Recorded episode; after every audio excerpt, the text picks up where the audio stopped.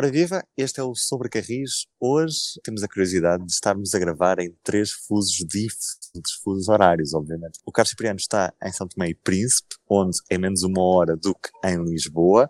O Diogo está a partir do Porto e eu estou a gravar a partir de Madrid, onde uh, é mais uma hora.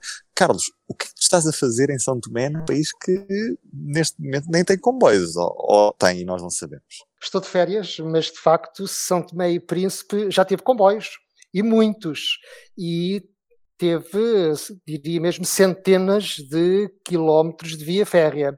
Eram linhas do sistema Decoville, de, com a bitola de 60 centímetros, e eram usados nas roças para o transporte de, de cacau e de matérias-primas, mas normalmente para escoar o cacau das roças para os portos. E, portanto, havia eh, caminhos de ferro a vapor, isto praticamente no início do século XX, Uh, e somavam umas boas centenas. Claro que tudo isto, a partir dos anos 70, acabou, mas hoje ainda é possível ver alguns vestígios dos caminhos de ferro de São Tomé e Príncipe. Uh, ainda agora há uns dias estive na, na roça Água e Zé, onde, uh, além de, de, de, vestígios claros do, dos carris que ainda lá existem em alguns pontos, uh, descobri lá num armazém ferroviário um comboio composto por uma locomotiva a diesel de origem alemã e com umas carruagens que parecem os elétricos de Lisboa do, do, do de, de 800, um, que eram usados pelo, pelo administrador da roça e pelos engenheiros, pelo pessoal mais graduado, digamos assim, para uh, percorrer uh, a roça. Obviamente depois havia também comboios com vagonetas, mas esses não encontrei nenhum vestígio. E numa outra roça, que é a roça Rio Douro, hoje chamada roça Agostinho Neto, aí ainda se veem mais uh, carris, ainda incrustados no, no, no, terreno, e descobri lá uma velha locomotiva abandonada num armazém, mas que as pessoas, depois, tantas famílias instalaram-se no armazém, foram construindo casas e essa locomotiva está literalmente empardada, portanto, acho que ninguém sabe que aquilo existe uh, e nem se consegue quase fotografar e nem, nem tirá-la de lá.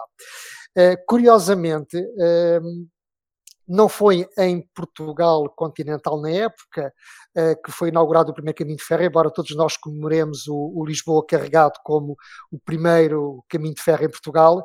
Na verdade, o primeiro caminho de ferro do então uh, do Portugal da época, digamos assim, foi em Cabo Verde, em 1837, na Ilha do Sal, onde se implementou também aí um caminho de ferro com, com via estreita uh, para transporte de sal uh, na ilha. Portanto, em 1837, uh, e portanto, 19 anos antes da inauguração do primeiro caminho de ferro na metrópole, como então se dizia, em 1856.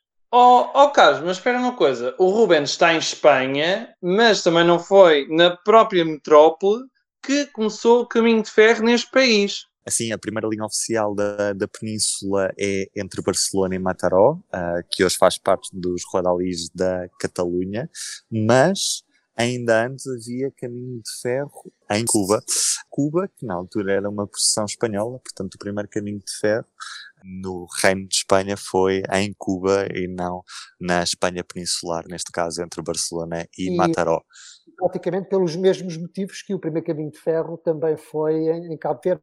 Caso de, de Cuba, foi para o transporte de cana-do-açúcar, nas roças de São Tomé era para o transporte de café e de cacau. Fechado este capítulo inicial em que abordamos aqui um pouco da história ferroviária, aproveitando também as nossas viagens e de hoje estarmos a gravar em três fusos diferentes, passamos agora então ao que é o comentário da atualidade ferroviária com uma notícia que infelizmente já, já estávamos a aguardar, uma vez que o Plano Ferroviário Nacional, apesar de prometido para este ano 2022, estava um pouco uh, em águas paradas, também muito por causa daquilo que foi todo o processo de mudança de governo, com as eleições legislativas antecipadas, e neste momento, Diogo, Plano Ferroviário Nacional só em 2023. Atenção, senhores passageiros, o Plano Ferroviário Nacional, com hora e ano marcados para 2022, circula com atraso de um ano. Só no próximo ano, 2023, é que é expectável conhecermos realmente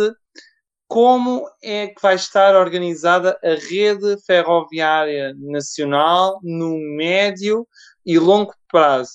e realmente nós já não vimos falar do plano ferroviário há bastante tempo. As últimas novidades datavam por volta de setembro, outubro, no final dos contributos, a fase dos contributos, que foram cerca de mais de 300 contributos que foram recebidos na altura, que o Carlos escreveu sobre isso, e desde então nunca mais tinha ouvido falar nada do Plano Ferroviário Nacional. Sendo que as sessões regionais deviam ter começado logo no final de abril, depois do lançamento do plano em Lisboa, só começaram em julho, por exemplo, e os contributos, a recepção dos contributos foi prolongada até ao final de setembro, portanto, isto foi tudo atrasando passo a passo para só no próximo ano virmos a conhecer alguma coisa sobre o Plano Ferroviário Nacional.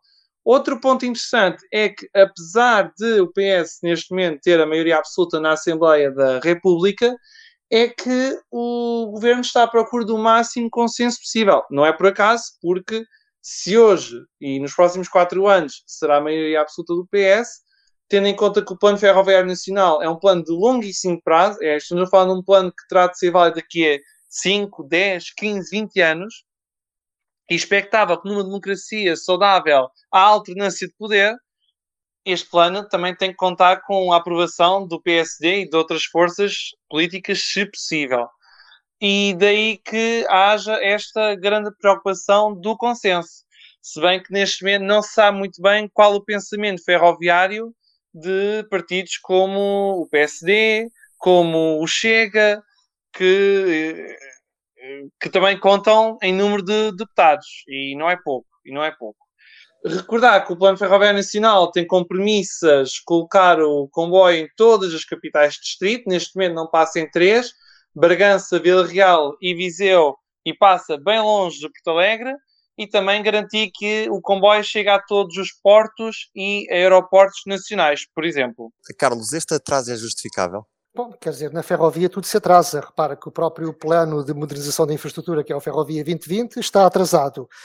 Compra, a compra de comboios estão atrasadas. A colocação em circulação das carruagens recuperadas está atrasada. Porque é que o plano ferroviário nacional não há também estar atrasado? Bom, se se justifica, bom, é, compreende-se que, tendo havido mudança de governo, que sim, que tenha havido, de facto, seja um bocadinho uh, impossível que tivesse sido cumprido o prazo para, para se implementar o Plano Ferroviário Nacional, que se pretende que seja uma lei, portanto, é óbvio que, tendo havido mudança de governo, uh, o atraso era inevitável. O que eu espero é que, agora que o partido do poder tem maioria absoluta, que mantenha a mesma o mesmo interesse e faça o mesmo fim-capé na procura de um consenso político muito alargado, porque se o Plano Ferroviário Nacional vai ser uma lei e se vai ser para implementar nas próximas décadas, é importante que assim seja. E, portanto, não me aborrece muito este atraso de um ano, é importante é que realmente se realize, será, pela, será o primeiro Plano Ferroviário Nacional, finalmente, se concretizar, depois de décadas ouvirmos falar de sucessivos planos ferroviários nacionais, e, portanto, eh, se se concretizar, é, é muito bem-vindo, mesmo com este atraso. Ó oh, Carlos, já que falaste em atrasos, também continuamos sem saber quais as novas administrações da CP e da IP e o governo já tomou posse há quase dois meses. Eis mais um atraso também na parte imaterial, que é, eh, eh, que é a nomeação das administrações das duas principais empresas do setor. Sobre isso, soubemos alguma coisa na audição do Ministro das Infraestruturas eh, e, e Habitação, Pedro Nuno Santos, no, no, Parlamento, ainda nesta semana, no âmbito das audições preliminares sobre o Orçamento de Estado, Diogo? Não houve, assim, grandes novidades Falou-se um pouco da alta velocidade e uh, voltou a falar-se do plano de construir a uh, nova linha Porto-Lisboa em dois trechos, não é? Se bem que agora já há uma subdivisão, porque já se fala em Porto-Aveiro e depois Aveiro-Sor. E aí estamos outra vez na divisão dos planos, o que faz lembrar o Ferrovia 2020, não é? Que tem os troços e depois tem metade dos troços e sobre isso tem quartos dos troços é como se estivéssemos numa pista de Fórmula 1 e temos a pista dividida em setores. É, é quase isto. Sendo que o plano é, até 2028, completar o primeiro trecho. Neste momento está Porto, Sor, mas não há certezas, por exemplo, sobre Gaia, sobre se vai haver uma estação em Gaia. e depois há a hipótese de haver uma ligação carregado-Lisboa, com a eventual quadruplicação da atual linha do Norte naquela zona, mas a Câmara de Vila Franca de Xira já se pronunciou relativamente a isso. Já disse que não é para destruir o Jardim Constantino Palha e que a única opção que eles consideram possível para a alta velocidade passar naquela zona em túnel. E já agora também a Câmara de Anadia também já veio contestar uh, uh, o traçado da alta velocidade, que dizem vai rasgar o seu Conselho, e portanto devemos estar preparados para mais contestações a nível autárquico, sabendo que isto não vai ser um processo nada fácil e que temos ainda aí muitos assuntos para, para escrever e para comentar. Percebemos o pensamento político de alguns dos partidos com base nesta audição ou as perguntas foram todas muito vagas, Diogo? O que se percebe das audições era aquilo que já tínhamos visto, por exemplo, nos programas eleitorais. No caso do PS, há algum detalhe e já começamos a ver os deputados pouco a pouco a pedir uma linha aqui, uma linha lá, mas sem muito detalhe e mais para elogiar o próprio ministro do que outra coisa. E depois também tivemos um, algumas declarações de iniciativa liberal, mas eh, não houve assim muitos detalhes. Portanto, da, da audição ainda não é possível retirar assim grandes novidades no pensamento dos partidos relativamente à ferrovia. Outro dos temas que marca esta semana ferroviária é o facto da CP ter ultrapassado o marco bastante positivo de 2019. Neste primeiro trimestre, a CP transportou mais passageiros do que no período pré-pandemia. Diogo, tens os números à tua frente, apresenta-nos. Portanto, a CP diz que já transportou mais passageiros, ou seja, mais 3% de passageiros no total entre janeiro e março, em comparação com o mesmo período antes da pandemia, 2019. Só que temos que ter atenções por menor, sobretudo nos comboios urbanos e regionais é que no primeiro trimestre de 2019 ainda não existiam os passes a 30 e a 40 euros nas áreas metropolitanas de Lisboa e do Porto.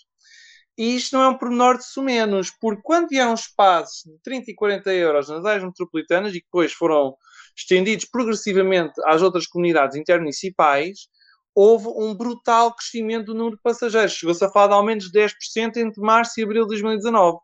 Portanto, a verdadeira prova dos nove só vai acontecer daqui a uns meses, quando tivermos os dados do segundo trimestre. Aí é que poderíamos ver realmente se as pessoas eventualmente estão a trocar o carro pelo comboio, porque o preço dos combustíveis não tem nada propriamente simpático para os bolsos das famílias.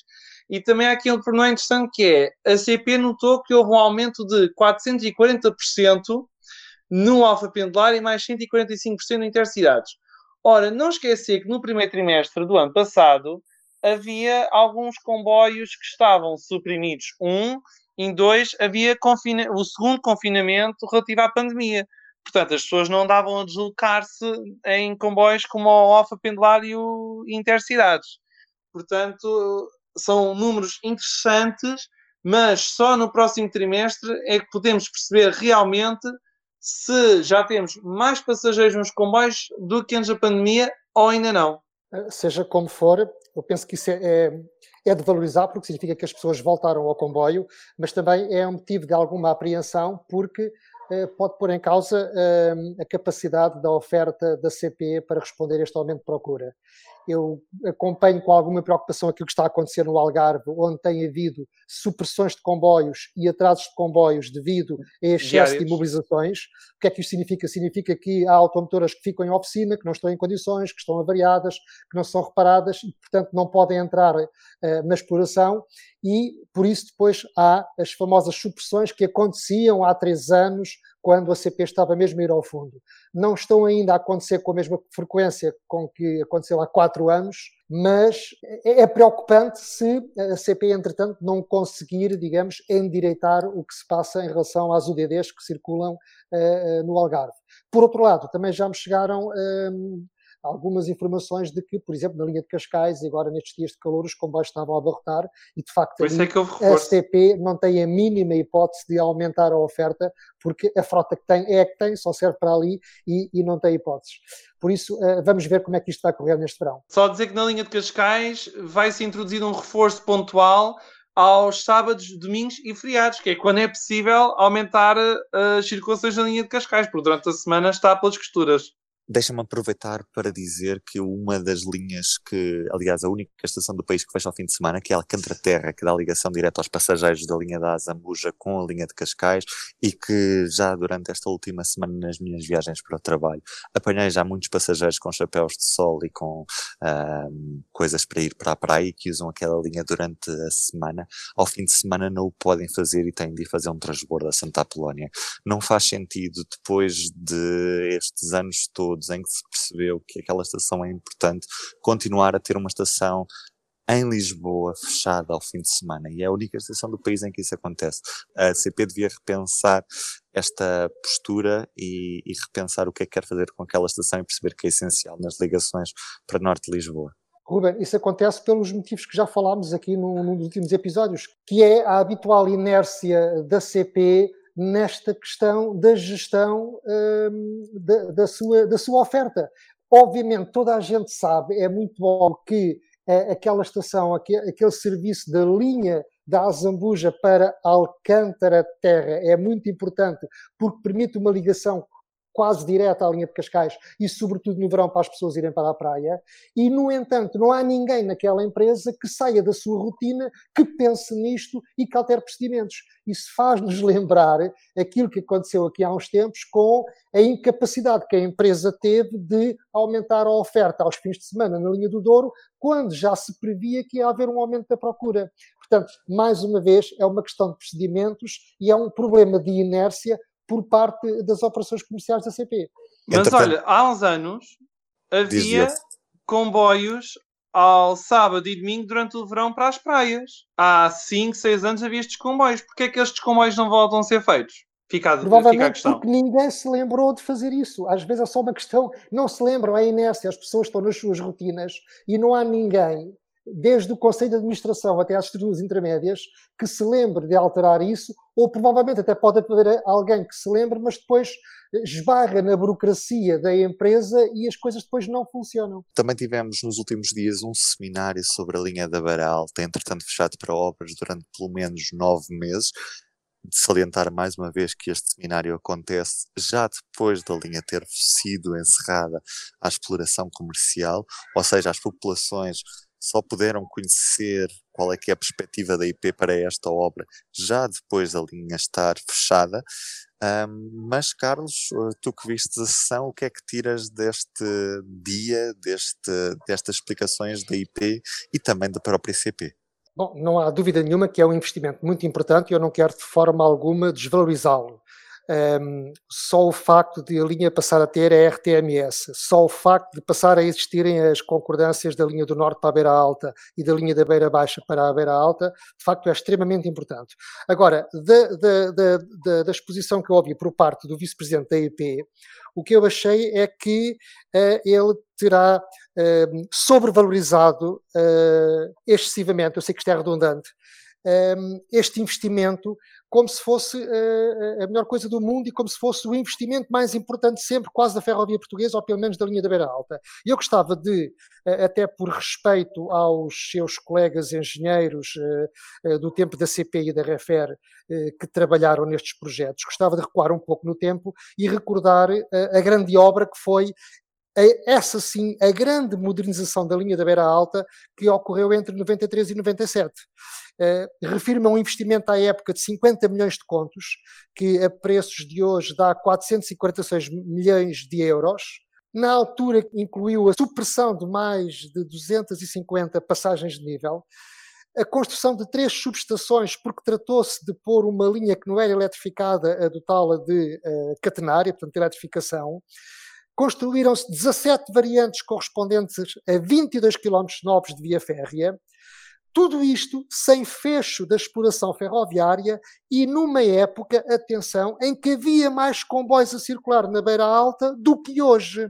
E, portanto, eu penso que uh, o vice-presidente da IP menosprezou completamente os projetos feitos por colegas anteriores numa altura em que, em condições técnicas inferiores às que existiam hoje, porque entretanto nestes últimos uh, uh, 40 anos, obviamente a tecnologia evoluiu, não é? E conseguiram de facto fazer ali a grande modernização da linha da Beira Alta sem interromper a, a, a linha e sempre com os comboios a circular.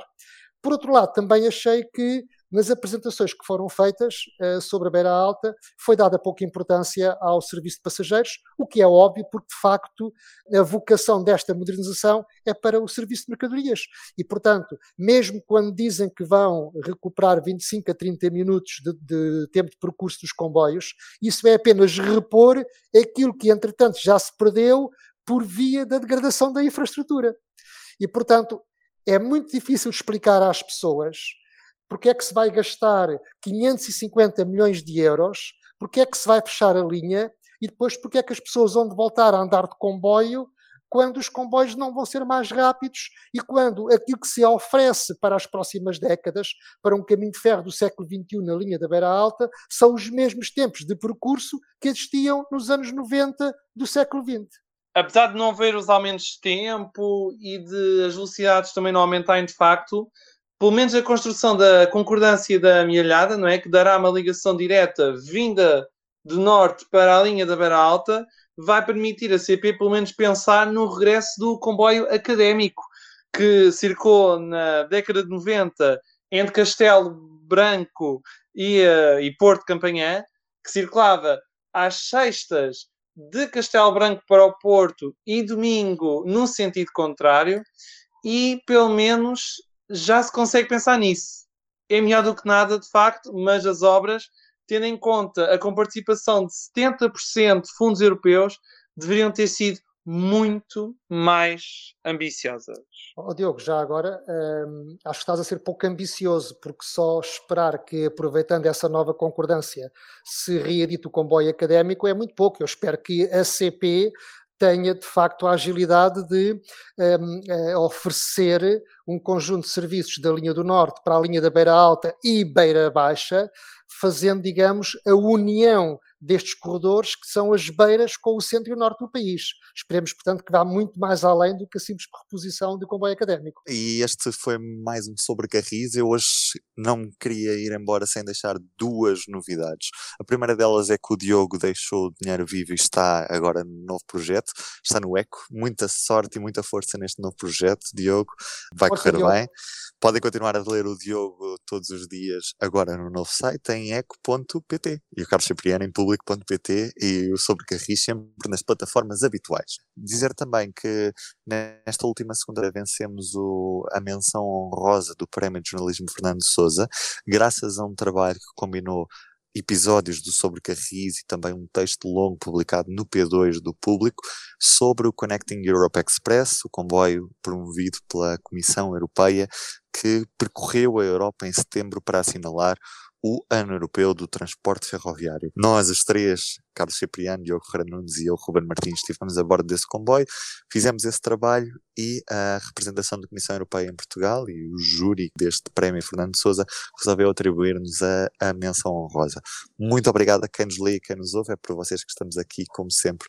E já agora, tenho mesmo de terminar, tenho de ir apanhar um avião para voltar a Lisboa, porque já não há comboios esta hora. Nem esta hora, nem hora nenhuma. O público fica no ouvido.